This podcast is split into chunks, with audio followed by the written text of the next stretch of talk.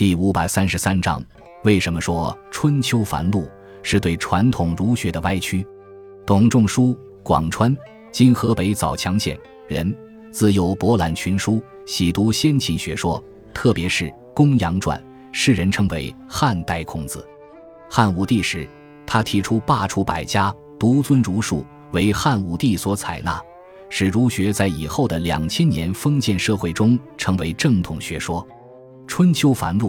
是一本极力推崇儒家思想的哲学论著，可以看成是罢黜百家、独尊儒术的理论依据。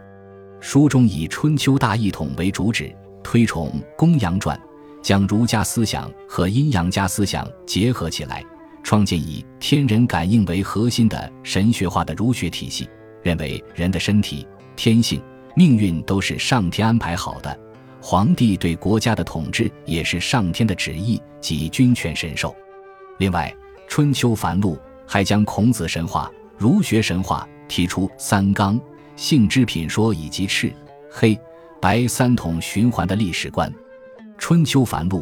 将儒家学说推为百家之首，使儒学思想在今后的两千多年里深入人心，为封建制度奠定了坚实的理论基础。《春秋繁露》。实际上是对传统儒家学说的一种根本的歪曲，它是适应封建统治阶级需要的儒家学说。